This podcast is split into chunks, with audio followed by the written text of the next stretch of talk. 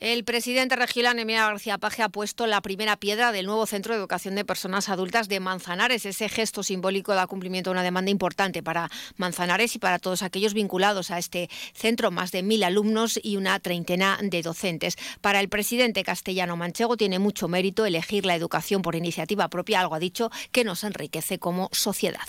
Ver a gente ya mayor, que a lo mejor no tiene ninguna obligación, vamos, no la tiene seguro y que probablemente ni siquiera tiene un condicionante social, ni nadie le obliga a intentar seguir formándose. Llena mucho de orgullo. ¿eh?